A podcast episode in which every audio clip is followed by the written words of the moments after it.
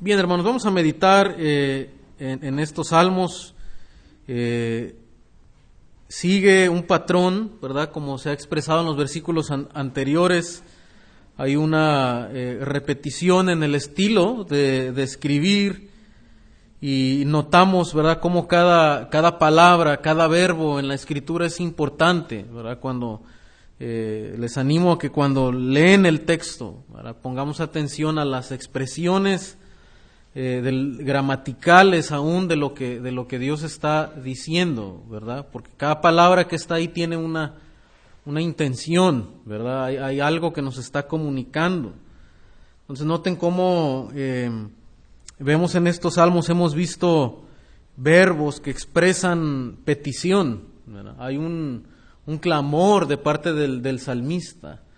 Eh, y aunque él describe las maravillas de la ley de Dios, que es el tenor de este salmo, es describir, es eh, alabar, ¿verdad? La, palabra de Dios, lo que ella es, pero también hay un sentido de, petición, de clamor, como lo, lo, hace a través de este, de este salmo. En algunas partes y se intensifica como vimos en, el 25 al 32, ¿verdad? Cómo habla de su estado, vemos el estado de, abatimiento del salmista, de, aflicción, eh, y, hemos visto, ¿no? Varias expresiones de su, de su alma aquí del escritor. En el verso 33 eh, también, ¿verdad? Veíamos esa, esa expresión de, de clamor al Señor. Y en 41, hermanos, nuevamente hay, una, hay un pedido, una petición de parte del de, salmista. Dice, venga a mí tu misericordia, oh Jehová, ¿verdad? Venga a mí tu misericordia, oh Jehová. Está suplicando uno de los atributos, ¿verdad? Eh, conocidos de parte de Dios. Dios se reveló aún en el Antiguo Testamento, no solo como un Dios de juicio, de, castigo, aunque lo vemos así eh, muchas veces a través del Antiguo Testamento, eh, revelándose a una Moisés, ¿verdad? Como un Dios fuerte, poderoso, pero desde luego dice lento para la ira, grande en misericordia, pero que no tenderá por inocente al malvado. Un Dios que trae juicio, pero Dios siempre mostrando misericordia, siendo lento para la ira, aguantando, ¿verdad? El, el castigo, a al, pueblo, a la, humanidad, ¿verdad? Que es que, nos hemos rebelado contra Él. Y nuevamente el salmista eh, pide, ¿verdad? Conociendo el carácter misericordioso del Señor y le suplica que venga su misericordia, que se muestre la misericordia de Dios. Está clamando por la misericordia de Dios. Y desde luego clamamos por misericordia cuando entendemos que no somos dignos del favor de Dios, ¿verdad? Salmista, de una manera humilde, humillada delante de Dios, sabe que no hay virtud en él como para que Dios tenga favor con él. Y es ahí cuando nosotros clamamos por misericordia, ¿verdad? Como aquel publicano en el Nuevo Testamento que no quería ni alzar, ¿verdad? Sus ojos, dice, al cielo y se golpeaba el pecho, ¿verdad? Y decía, Señor, ten ten misericordia de mí, sé propicio a mi pecador. Clamamos a la misericordia de Dios cuando entendemos nuestra bajeza delante de Dios. Venga a mí tu misericordia, oh Jehová, tu salvación conforme a tu dicho, ¿verdad? Eh, y está muy ligado, vemos en el, en, en, el paralelo de las ideas, en la, en la similitud de las ideas, cómo relaciona eh, la misericordia, ¿verdad? La, la, la, conecta con la salvación de Dios. Dios es un Dios salvador, desde luego, porque es un Dios misericordioso. Al estar la humanidad en pecado, eh, desde, desde, el inicio, Dios mostró su misericordia, dándole, eh, proveyéndole un Salvador, la esperanza de un Salvador, ¿verdad? A, Adán y Eva, proveyendo para ellos también un, sacrificio y, apuntando a la obra de Cristo en la cruz, a través de ese cordero, eh, a través de ese animal, ¿verdad? Que Dios sacrificó para vestir a Adán y, a Eva con pieles, pero prometiéndoles que, que vendría un día, ¿verdad? De la simiente de la mujer, uno que aplastaría a Satanás, ¿verdad? Y derrotaría el poder del pecado. Pues la misericordia es la base de la, eh, de la salvación de Dios para el hombre pecador. Tu salvación venga, tu misericordia venga, tu salvación, ¿verdad? Conforme a tu dicho. O sea, el salmista sabe y ha visto que desde, desde tiempos antiguos Dios ha prometido salvación al, hombre. Dios ha prometido salvación al hombre en términos tanto de, del pecado como también a su pueblo, ¿verdad? Dios le, le dio la promesa a Abraham, a su descendencia, de hacer una gran nación de ellos, de bendecir a quienes los bendigan y maldecir a quienes se levanten contra ellos, a quienes sean sus enemigos. Eso es parte de la promesa del pacto hecho con Abraham y de, cómo esa promesa fue trasladándose a los descendientes de Abraham. Y aún se trasladó a los reyes, ¿verdad? A David, eh, prometiéndole bendición, salvación de sus enemigos, ¿verdad? A través de la promesa de Dios. Y desde luego también cuando los reyes se mantenían en la palabra de Dios, Dios, Dios bendecía al rey, Dios bendecía a sus siervos. Entonces por eso el salmista dice, eh, conforme a tu dicho, conforme a tu promesa, ¿verdad? Conforme a tu palabra. Es la, la súplica de el, del salmista. Y esto nos anima, hermanos, otra vez, ¿verdad? Que en nuestra vida, cuando hemos fallado al Señor, cuando, cuando nos sentimos asediados, cuando nos sentimos decaídos, derrotados, ¿verdad? Clamamos a la misericordia de Dios, ¿verdad? Trae, trae tu salvación, ¿verdad? Fortaléceme, eh, dame aliento, ¿verdad? En medio de las pruebas, en medio de las dificultades, aún en medio de la lucha contra el pecado, clamar por la misericordia del Señor. El siguiente verso, el 42, Noten que eh, continúa, ¿verdad? Aquí, eh, este, el, el, 42 está conectado con el 41 después de que él suplica, después de que él pide, ahora él eh, responde, ¿verdad? Responde, como lo hacen otros salmos. ¿Cuál es la respuesta del salmista? Dice, y daré por respuesta a mi avergonzador, que en tu palabra he confiado, ¿verdad? daré por respuesta a mi avergonzador, ¿verdad? Él, aún hermanos, noten cómo eh, otra vez se apoya en la misericordia de Dios, pero aún no con un objetivo centrado en él mismo. No solo porque él busca su, su bienestar físico, ¿verdad? No solamente porque busca ser reivindicado en su honor, en su nombre, sino aún por el nombre de Dios por la palabra de Dios, para que la palabra de Dios sea puesta en alto, ¿verdad? Dice, diré a mi avergonzador, aquel que le ha escarnecido, aquel que se ha burlado de él, ¿verdad? Que le ha asediado, ¿cuál será su respuesta? Dice que en tu palabra he confiado. O sea, al final él está señalando que su confianza está en la palabra y en la promesa de Dios, para que la palabra de Dios, la promesa de Dios eh, sea puesta en alto, ¿verdad? Y se ha dado a conocer que las palabras de Dios se cumplen, las promesas de Dios se cumplen, ¿verdad?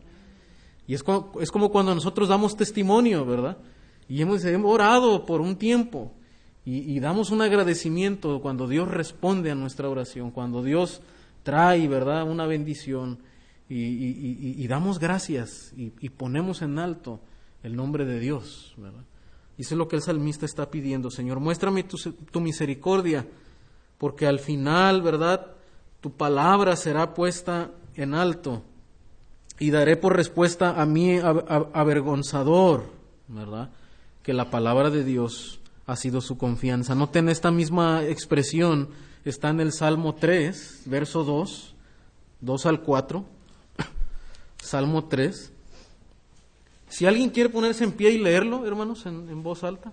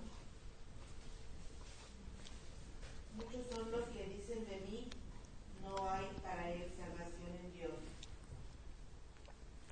Sí, hasta el 4, hermana, porfa. Sí. Mas tú, Jehová, eres escudo alrededor de mí, mi gloria y el que levanta mi cabeza. Con mi voz clamé a Jehová y él me respondió desde su monte santo. ¿verdad? Noten Ahí está, ¿verdad? Los que se burlan de él dicen, no hay, no hay salvación, ¿verdad? Para ti en Dios. ¿Por qué confías en ese Dios? Si hay un Dios más poderoso, ¿verdad? Los paganos que tenían sus propios ídolos, sus propios dioses en quien confiaban. Probablemente muchos se burlaban del, del, de David, del salmista que está escribiendo acá, ¿verdad? Que confía en Dios y se burlan de, del poder de Dios. Pero dice, él responde, mas tú, Jehová, eres escudo alrededor de mí. Hace un rato el hermano David compartía de, en Samuel, ¿verdad? Creo es el, pasaje y, y, otra vez, ¿verdad? Vemos esa expresión, Dios como un escudo, ¿verdad? Alrededor uh, de él, ¿verdad? Ese escudo que protegía, no como el escudo que está solo en el antebrazo, sino el, el escudo que, que les cubría todo su cuerpo y, los resguardaba de las saetas, del fuego, ¿verdad? Eh, de los ataques del, enemigo. Es la, manera en la que eh, el salmista ha experimentado la protección de Dios. ¿verdad? Y ahí está, hermanos, en, la lucha con el enemigo. ¿verdad? Aún el, Señor dice que eh, nos refugiemos en Él en, su palabra, en el, en el, escudo de la salvación, dice, ¿verdad? Efesios, eh, porque las saetas del enemigo, las, los engaños, las mentiras de Satanás, que es la manera en la que él obra, con engaño, con, esa, esa ha sido siempre su estrategia desde, desde antaño, eh, engañar, engañar, distorsionar la verdad de Dios. Y, pero lo, lo, que nos libra, hermanos, de, del engaño de Satanás es la verdad de la salvación y la verdad de un Dios salvador. Y por eso Pablo dice, pónganse el escudo de la, de, la salvación. Ese, Dios que salva es nuestro escudo alrededor, dice, es mi gloria y el que levanta mi cabeza. Noten otra vez esa idea de, de alguien que estaba cabizbajo, que se sentía derrotado, que tal vez tenía temor y tenía miedo. Pero al confiar en la salvación de Dios y en un Dios salvador, es, es levantado y es reivindicado, ¿verdad? Eh, es puesto en gloria, ¿verdad? En victoria. Y, luego el verso 4, noten cómo está ligado, ¿verdad? Porque acá en el Salmo 119, el salmista está clamando, venga a mí tu misericordia. Él está hablando, ¿verdad? Es como cuando vamos en oración a Dios y hablamos a Él. Y, en el 4 dice, con mi voz clame a Jehová. Y él me respondió desde su monte santo. Él ha escuchado, él ha visto la respuesta de Dios a su oración. Y, vemos en la escritura, hermanos, a nuestro Dios que responde a la oración de sus hijos, ¿verdad? Esto nos debe de animar a no bajar la guardia en, la oración. Hace ocho días el pastor Iván hablaba, ¿verdad?, de la oración ahí en el huerto cuando los, el Señor les dice, velen en oración, ¿verdad? Y, y lamentablemente el sueño les ganaba, es la, en la carne es difícil, es, es difícil velar en oración.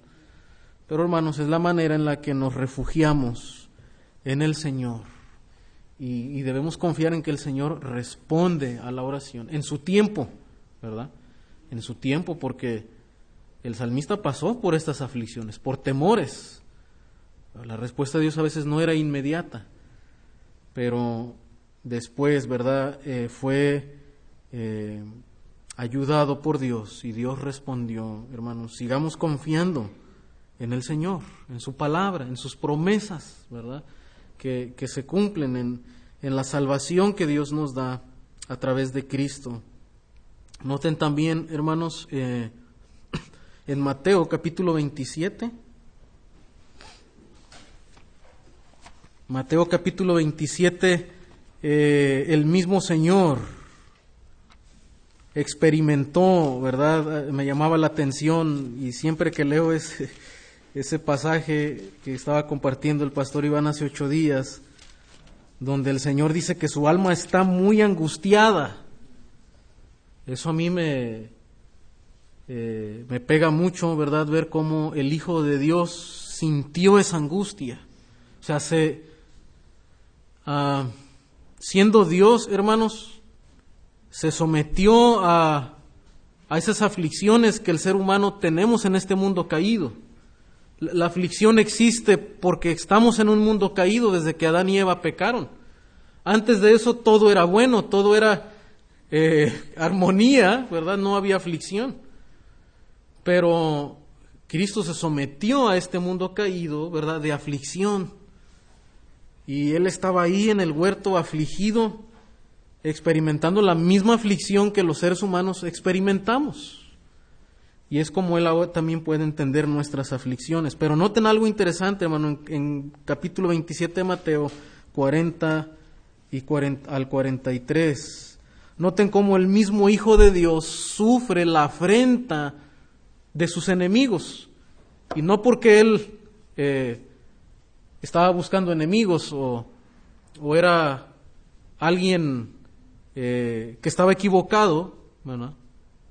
Que estaba en el error y por eso tenía enemigos o había hecho daño a alguien, sino por la verdad que él hablaba, ¿verdad? Por, por su el testimonio que él daba de ser el Hijo de Dios, le rechazaron aquellos que estaban cegados y no podían verlo como el Mesías. Entonces, víctima de, de afrenta, de burla, ¿verdad? Dice en el 40 cómo le injuriaban ahí en la cruz y, y diciendo, Tú que derribas el templo y en tres días lo reedificas, sálvate a ti mismo. Si eres hijo de Dios, desciende de la cruz, ¿verdad? Burlándose de él, ¿verdad? Tú dices que eres el hijo de Dios, ¿a poco el hijo de Dios no tiene poder, ¿verdad? No es el Mesías que, eh, que tiene poder, quien va a traer el reino y se puede bajar de la cruz. De esta manera también dice los principales sacerdotes escarneciéndole con los escribas y los fariseos y los ancianos, noten los, los principales, ¿verdad? Los que eran los estudiosos de la ley en ese tiempo. Se burlaron del Hijo de Dios y estaban cegados y no podían ver que Él era el Mesías, el Hijo de Dios. ¿Y cómo se burlaban de Él? Dice, a otros salvó, a sí mismo no se puede salvar. Si es el Rey de Israel, descienda ahora de la cruz y creeremos en Él, ¿verdad? Burlándose del Hijo de Dios. Hermanos, el Hijo de Dios sufrió la afrenta, ¿verdad? Sufrió la burla de sus adversarios, de su avergonzador, como dice el salmista acá, y daré respuesta a mi avergonzador. Y aunque Cristo aún en la cruz, hermanos, ¿verdad? Tuvo compasión de, sus enemigos y dijo, no les tomes en cuenta ese pecado. Pero al final, hermano, también Dios en respuesta a la súplica del Hijo de Dios y en respuesta al amor del Hijo de Dios, ¿verdad? Y a las promesas del Hijo de Dios como Salvador, Dios también lo reivindicó y lo puso en gloria y lo resucitó. Cristo también fue objeto de burla de sus enemigos, pero Él se mantuvo en la cruz obedeciendo a su Padre, ¿verdad? Obedeciendo a su Padre, obedeciendo su palabra, pero finalmente Dios el Padre le levantó de los muertos. Y aquellos que se burlaron de Él, hermanos, ¿verdad? Ah, supieron y aunque al principio muchos no creyeron, ¿verdad? Pero muchos después creyeron al poder de Dios, ¿verdad? Quien había resucitado, el Hijo de Dios resucitado, no se quedó ahí en la tumba, ¿verdad? Permaneció en la cruz por, por obediencia a su Padre, por amor a nosotros. Fue sepultado, pero al tercer día resucitó, mostrando que era el verdadero Hijo de Dios y todos aquellos que un día le traspasaron y que no se arrepintieron, ¿verdad? Se doblarán delante de Dios, como dice Filipenses, ¿verdad? Toda rodilla se doblará y toda lengua que confesará que Jesucristo es el Señor. Y ahí está, ¿verdad? El Señor dando respuesta a sus adversarios, a los enemigos de la cruz. Verso 43, no quites de mi boca, dice, en ningún tiempo la palabra de verdad, porque en tus juicios espero, ¿verdad? Y ahí está la, respuesta otra vez, hermanos, ¿verdad? Eh, no quites de mi boca en ningún tiempo la palabra de verdad, que Él esté confiado, ¿verdad? Es la idea. Está suplicando a Dios que le ayude también a confiar en la palabra de Dios. Aunque Él dice, en tu palabra he confiado, pero también clama a Dios buscando la ayuda para que Él se permanezca en la palabra de verdad. En la palabra de verdad. Y que Él hable la verdad en todo tiempo, ¿verdad? ¿Por qué? Porque en tus juicios espero. No tiene necesidad, ¿verdad? De, de engañar, de mentir, de controlar, sino que espera el juicio de Dios. Y eso es lo que vemos en el Hijo de Dios también, ¿verdad? Él ah, esperando en su Padre, el tiempo de su Padre, la hora del juicio de parte de Dios, la hora eh, de que Dios obraría en el Hijo de Dios, lo levantaría de entre los muertos también. Y esa es la, debe ser también, ¿verdad?, nuestra respuesta, hermanos, cada día, ¿verdad? Confiar en el juicio de Dios. El verso 44 dice, guardaré tu ley siempre. El compromiso del salmista en obedecer la palabra de Dios. Guardaré tu ley eh, siempre. En toda circunstancia. Ese debe ser, hermano, nuestro anhelo, nuestro compromiso con el Señor. Eh, eh, proponernos y determinarnos a la obediencia de la palabra de Dios en todo tiempo, en todo momento, en cada circunstancia. Dice, para siempre y eternamente. Mateo capítulo 5, 17 al 20.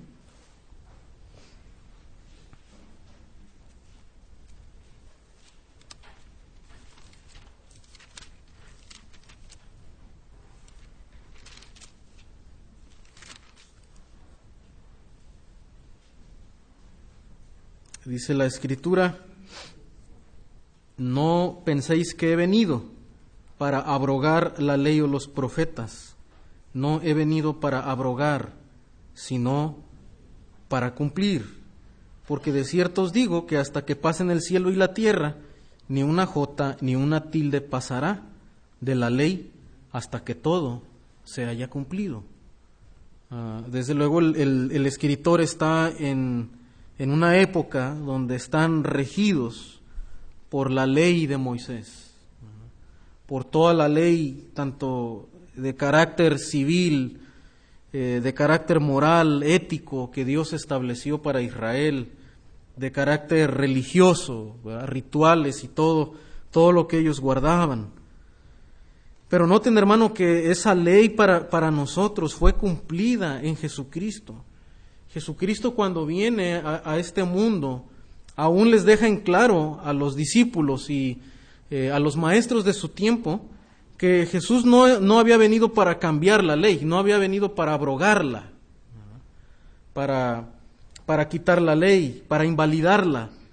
No he venido para abrogarla, dice, sino para cumplirla.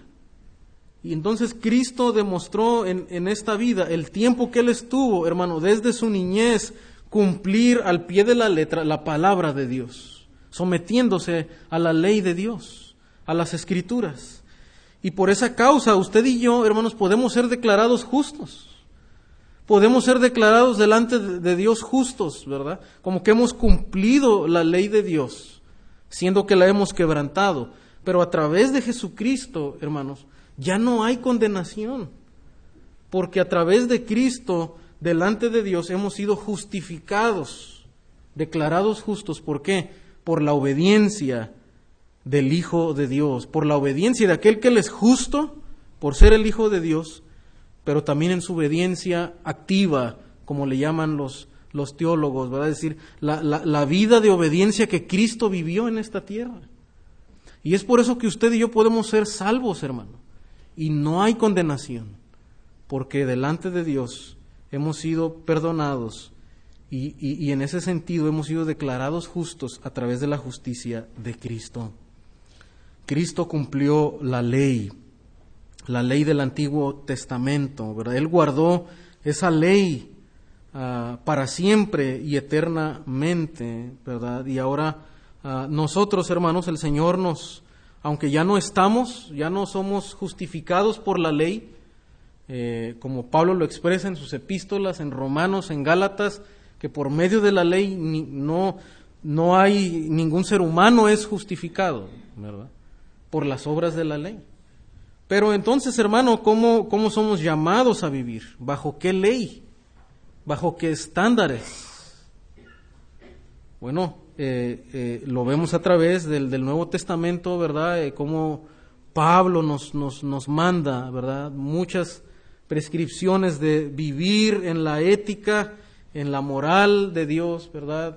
Mostrando gracia y diferentes mandamientos. Muchos de ellos son una, un eco de la ley del, del, Antiguo Testamento, los mismos principios del Antiguo Testamento, pero eh, señalados y apegados, hermano, no solamente a un aspecto ex externo, sino expuestos, mostrados, ¿verdad? De, desde una manera muy íntima, de una manera muy profunda desde nuestro corazón. Porque para, para los que estamos de este lado del nuevo pacto, ese nuevo pacto consumado en Cristo Jesús, donde Dios nos prometió ahora escribir esa ley en corazones de carne, en corazones nuevos, redimidos, nacidos de nuevo, ¿verdad? Ahora, a través de esa obra del Espíritu Santo en nosotros, podemos cumplir la ley de Dios, pero de una manera profunda, interna, ¿verdad? Como, como lo expresa todo el Sermón del Monte. Yendo más allá de solamente pensar, como en el caso aquí, ¿verdad? De, del adulterio como un, como un acto externo, ¿verdad? Solamente, sino aún desde nuestros deseos, desde la manera en la que miramos, desde la manera en la que codiciamos, de la manera en la que nos relacionamos los unos a los otros. Y por eso los escritores del Nuevo Testamento, ¿verdad?, ponen, y el Señor Jesús también diciendo que toda la ley se cumple en una sola palabra que es amar a Dios y amar a nuestro prójimo, ¿verdad? Y como señalaron los hermanos, ¿verdad?, en un tono de, exhortación, ¿verdad?, que, que, nos amemos unos a otros. Y ese amor es de Dios, como dice Juan. En nuestra carne no es fácil, porque amar es renunciar, es sacrificar, es, implica amar aún a, a, nuestros enemigos, aquellos de los que sufres afrenta, como lo está expresando el salmista, al avergonzador, aquel que se, se, se han levantado como sus enemigos. Y eso el Nuevo Testamento, hermano, lo señala como un deber de nosotros los cristianos. Pero es posible ¿Por qué? Porque tenemos el Espíritu Santo. Porque Cristo vive en, nosotros. Pero también, hermano, es posible si cada día nosotros vamos a la vid y nos conectamos a la vid. El Señor dijo, separados de mí, nada podéis hacer. Y más adelante dice, permaneced en mi amor. Permaneced en mi amor. Bueno, podemos crecer en amor porque estamos en Cristo, porque tenemos el Espíritu Santo, pero en, en, en, la vida diaria, hermanos, también debemos estar conectados en nuestra relación con Jesucristo, con su palabra, con la cruz, ¿verdad? A través del Evangelio, por eso permanezcan en mi amor, así como yo les amé y di mi vida por ustedes, entonces también así amémonos unos a otros. Entonces es pensar intencionalmente en el Evangelio lo que me ayuda a mí a, recordarme cómo debo de amar y renunciar a mí mismo es cuando pienso en el Evangelio, cuando pienso en la obra de Cristo en la cruz. Entonces, hermanos, somos llamados a sujetarnos al Espíritu Santo, ¿verdad? Para que podamos llevar el fruto del Espíritu que comienza como con el amor, ¿verdad? Con el amor. Y ahí está, hermano, la manera en la que podemos vivir en amor practicar el amor a través de nuestra relación con Cristo, a través de nuestra relación de sumisión bajo el dominio y el control del Espíritu, ¿verdad? Y no bajo el control de nuestra carne, ¿verdad? Ah, que como Pablo dice, pues ahí están manifiestas, ¿verdad? ¿Cuáles son las obras de, de, la, de la carne? En Gálatas. Guardaré tu ley para siempre y eternamente, y andaré, dice, en libertad porque busqué tus mandamientos, es el resultado, ¿verdad? el resultado. Y así es, hermanos, en verdad cuando estamos ligados a Cristo, entonces hay verdadera libertad. Hay paz en, el corazón, ¿verdad? Se quita todo resentimiento, toda amargura, ¿verdad? Toda ira, y eso trae libertad. Pero el pecado, hermano, esclaviza el alma del, del, ser humano, ¿verdad? Trae dureza en el corazón del hombre. Pero obedecer la palabra de Dios, andar en la palabra de Dios, trae paz, trae libertad. ¿Por qué dice el salmista? Porque busqué tus mandamientos. Busqué tu palabra, cuando vamos a ella somos renovados, somos liberados por las verdades que ella trae, porque conoceréis la verdad y la verdad os hará libres. ¿verdad? Nos trae libertad de, los pensamientos, hermano. Los pensamientos se acomodan. A veces la mente está turbada con, con, el engaño con, o con los afanes pero su palabra trae una libertad en, la mente que también trae libertad a las emociones. Y la gente que vive bajo estrés, bajo ansiedad, bajo turbación, están esclavizados por sus emociones. Pero solamente la palabra de Dios, hermano, que, que renueva la mente, renueva el entendimiento, ¿verdad? Nos redime y nos trae verdadera libertad. Entonces, meditemos, hermanos, meditemos en la palabra del Señor.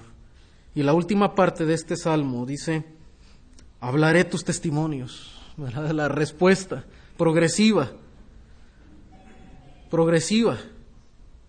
Primero cuando, cuando nos apegamos a su palabra, cuando ah, reconocemos la misericordia de Dios, cuando experimentamos su misericordia salvadora, ¿Cuál es, ¿Cuál es la respuesta en el creyente? Bueno, obedecer. Se espera que los creyentes obedezcamos la palabra, crezcamos en obediencia. Solamente los creyentes verdaderos en verdad podemos obedecer la palabra de Dios y la ley de Dios. Pero también, hermano, la otra respuesta que el salmista da aquí y que se espera de nosotros es dar testimonio, ¿verdad? Hablaré de tus testimonios, dice, delante de los reyes y no me avergonzaré. Hacer pública la misericordia de Dios. Lo que tú has experimentado, la, misericordia que has recibido de parte de Dios, compartámosla con otros. Y hermano, eso, eso es básicamente hablar el Evangelio. Hablar el Evangelio es hablar de un Salvador, de un Dios que salva. Es hablar del Hijo de Dios, del Salvador. De eso se trata el Evangelio. Y el Evangelio puede ser tan profundo que puede llevarnos años y toda la vida estudiándolo, pero puede ser tan sencillo, o es tan sencillo a la vez, ¿verdad? Que un nuevo creyente lo puede compartir con otro. Un nuevo creyente lo puede compartir con otro, porque solo hablará de lo que su Salvador ha hecho por él. Ha perdonado sus pecados le ha dado vida eterna a través de Jesucristo, ha experimentado la misericordia de Dios. Entonces, hermano, cada uno de nosotros debemos dar testimonio de los hechos salvadores de parte de Dios. Así podemos evangelizar aún a nuestros hijos. Eso es darles el Evangelio.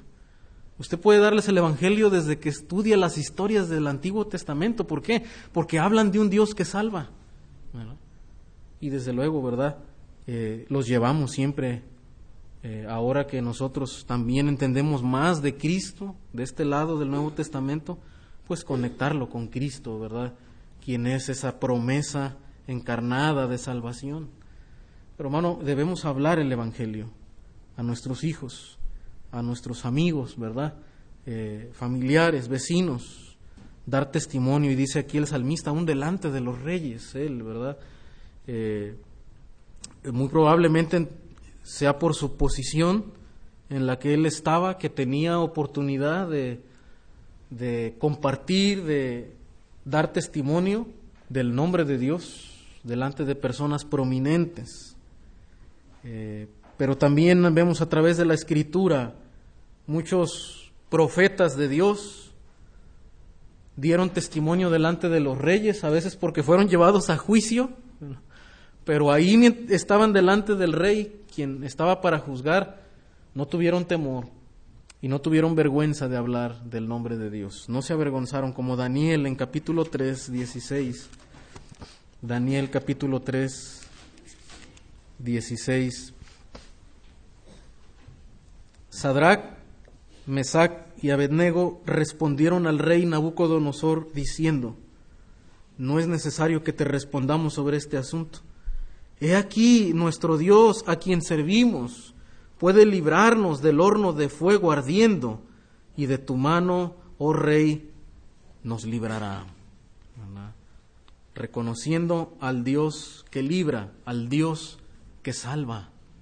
Y de esa manera dieron testimonio. No, no, no se avergonzaron, ellos estaban confiados de que Dios los iba a salvar. Y eso es lo que Pablo también dice en el Nuevo Testamento. Dice, no me avergüenzo del Evangelio porque es poder de Dios.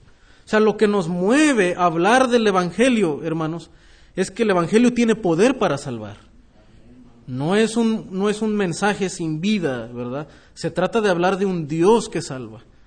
Y por eso debemos de hablarlo con confianza, sin temor, porque en el Evangelio hay poder de Dios para salvación. Cuando leemos las escrituras, las escrituras son poderosas y debemos de abrirlas cuando, cuando llegamos al punto donde abrimos la escritura y hablamos el Evangelio. Hay poder de Dios. Y animemos aún a los eh, aquellos que no conocen del Evangelio a leer, a exponerse a las escrituras. Porque a través de la lectura de la, de la escritura hay poder porque se exponen a Jesucristo y al Evangelio. Entonces, hermanos, eh, esa es la razón por la que estos hombres de la antigüedad no tuvieron temor al fracaso. ¿Por qué? Porque sabían y confiaban en el Dios que salva. En el Dios que salvó a, a Israel de allá del horno de fuego, ¿verdad? De Egipto. Ese mismo Dios salvaría a Daniel y a sus amigos del horno de fuego de Nabucodonosor. Confiaban en el Dios poderoso, el Dios que salva.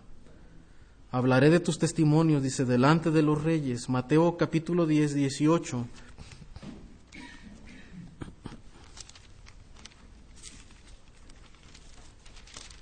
Mateo 10, 18, eh, hablando el Señor de las persecuciones venideras que pues en otros países, ¿verdad? Algunos cristianos ya sufren y ahí el llamado del Señor. Dice, aquí yo os envío como ovejas en medio de lobos. Sed pues prudentes como serpientes y sencillos como palomas. Y guardaos de los hombres, porque os entregarán a los concilios y en las sinagogas os azotarán. Y aun ante gobernadores y reyes seréis llevados por causa de mí. ¿Para qué? para testimonio a ellos y a los gentiles. Y ahí vemos a Pablo, ¿verdad?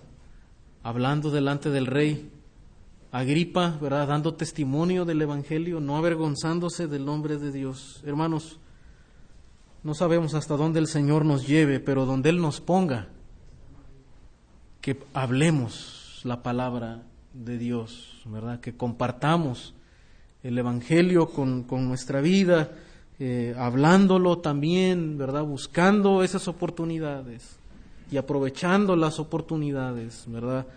Eh, como el Señor aquí, el apóstol Pablo estuvo delante de estos hombres eh, para dar a conocer el Evangelio. Pero seguramente, hermano, en nuestra vida diaria Dios nos ha puesto delante de alguien, delante de un jefe, delante de un compañero de trabajo.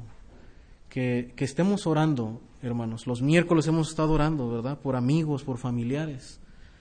Que Dios nos dé esas oportunidades, que Dios sensibilice el corazón, o que la palabra de Dios que estamos compartiendo eh, dé fruto, ¿verdad? Eh, conforme a la obra del Señor y en el tiempo del Señor.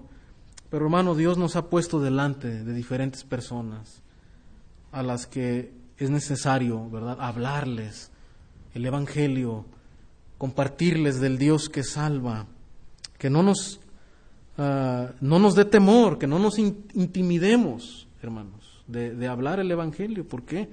Porque es poder de Dios para salvación. Y a veces al momento no es recibido con, con gozo, Pero la palabra de Dios dice también que no volverá a mí vacía, sino que dará su fruto en su tiempo, ¿verdad? Cuando la, compartimos. Hablaré de tus testimonios delante de los reyes y no me avergonzaré, dice, y me regocijaré en tus mandamientos, los cuales he amado. Alzaré asimismo mis manos a tus mandamientos que amé y meditaré en tus estatutos. Note la repetición del salmista, los mandamientos que he amado. Hemos visto cómo el deber del cristiano es un amor hacia la palabra de Dios, Tenerlo como nuestro mayor tesoro, como algo que amamos y nos deleitamos en Él. Hermano, que esa sea nuestra relación con su palabra, que no sea un libro aislado para nosotros. Es más que un libro de, eh, de historias, de principios. A través de él nos acercamos a nuestro Dios vivo y verdadero. Y debemos de amarlo porque son las palabras de Dios. Es como cuando leemos una carta de, de una persona, ¿verdad?, que nos ama y nosotros amamos. Es como cuando usted recibía la carta de, de, la novia, del novio, ¿verdad? Que tal vez estaba lejos. Y había palabras ahí. En, la, eh, usted no leía esa carta de una manera frívola, ¿verdad? Eh, usted estaba emocionado, cada palabra tenía sentido, tenía algo, una intención.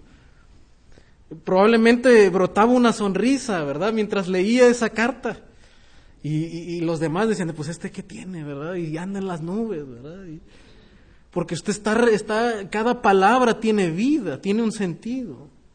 Y así es la palabra de Dios para los creyentes, que crecemos en esa relación con el Señor. Es más que un libro, ¿verdad? Es una carta de amor de parte de Dios, el Padre. Ahí vemos ese Dios misericordioso, nos deleitamos y nos regocijamos, ¿verdad? En sus mandamientos. No son gravosos, dicen, ¿verdad? No son gravosos aquellos que aman al Señor. Alzaré mis manos, dice, a, tus mandamientos que amé. Pero es la, expresión como de, de determinarse a la palabra de Dios, de amar y abrazar los mandamientos de Dios. Dice, ¿y cuál es la respuesta? Meditar, meditar no es un amor, eh, ¿verdad? Solamente efímero, pasajero, eh, no solamente es un amor de labios hacia la palabra de Dios, es un compromiso también, porque eso, eso es parte del amor, a eso nos conlleva el amor.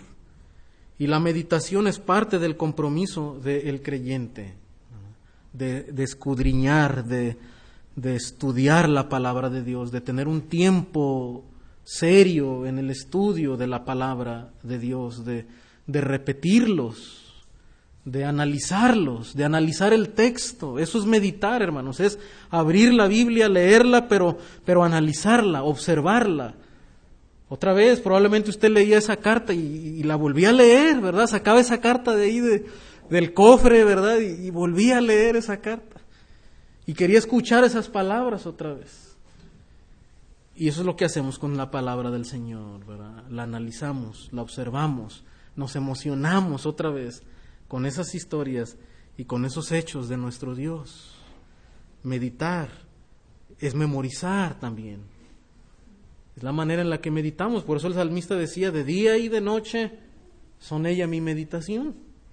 Él traía a la mente otra vez lo que había estudiado, lo que había escudriñado, ¿verdad? lo traía a la mente. Hermano, estemos en verdad eh, practicando esta disciplina, las disciplinas espirituales que tienen que ver con el estudio, la meditación y la palabra de Dios. Y, esto trae un, un, verdadero crecimiento a nosotros los cristianos. Animemos a nuestros hijos también a, a memorizar las escrituras, a meditar en ellas. Son ellas son, es la verdad de Dios lo único que cambia el corazón, hermanos, de, eh, de los niños, de, los jóvenes. Venimos y, y, escuchamos, pero mucho de lo que trae resultados ah, más permanentes a la vida de, de, los cristianos es cuando entrañamos la verdad de Dios en nuestros corazones, cuando, cuando, el joven los guarda, ¿verdad? Los, los retiene en el corazón. Por eso dice la escritura, ¿con qué limpiará el joven su camino? Con guardar tu palabra. O sea, no basta escuchar, venir y escuchar. Eh, necesitamos animar a nuestros jóvenes, a nuestros hijos, a que entrañen la palabra de Dios en sus corazones, que la retengan, que la hagan parte de su vida, que renueve las, las mentes, la, la, forma de pensar de ellos, que, que, derribe los ídolos que hay en sus corazones y que, y, que, en verdad los eh, exhortemos a amar en verdad la palabra de Dios. Entonces, hermano, que el Señor nos ayude a nosotros amar la escritura y entonces podemos hablar, ¿verdad? Y les animaremos también a que se apliquen a, la, a las escrituras.